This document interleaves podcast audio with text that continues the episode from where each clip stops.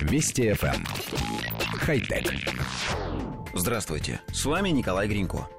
Целый ряд известных компаний уже несколько лет тестирует роботов различной конструкции для доставки клиентам пиццы или посылок.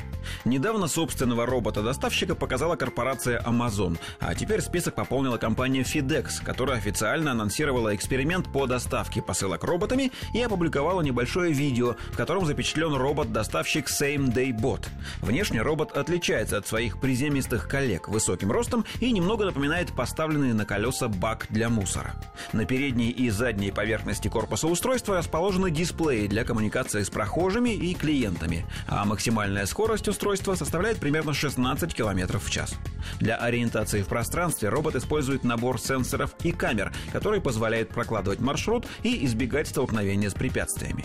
По ровной поверхности Same Day Bot передвигается на четырех колесах, а при необходимости задействует дополнительную пару колес.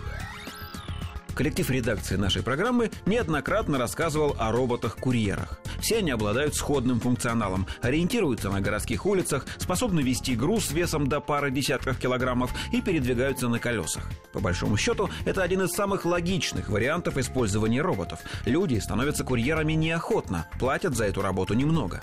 Казалось бы, роботы давно должны монополизировать рынок доставки, однако этого никак не происходит. Причин здесь несколько. И одна из самых главных, как ни странно, юридическая – в законодательной базе большинства государств нет четкого определения, к какому виду транспорта можно отнести автоматических курьеров и как регулировать их перемещение.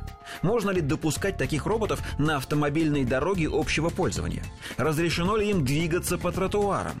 Кого считать виновным в случае столкновения робота с автомобилем или пешеходом? Кстати, столкновение не единственный вариант ДТП. Например, год назад один из роботов компании Kiwi самопроизвольно загорелся на людном тротуаре. К счастью, никто не пострадал.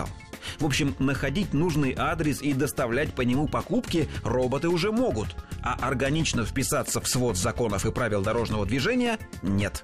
Надеемся, очень скоро в документах пропишут нужные пункты, и роботы-курьеры смогут беспрепятственно доставлять нам пиццу и посылки даже по отечественным дорогам.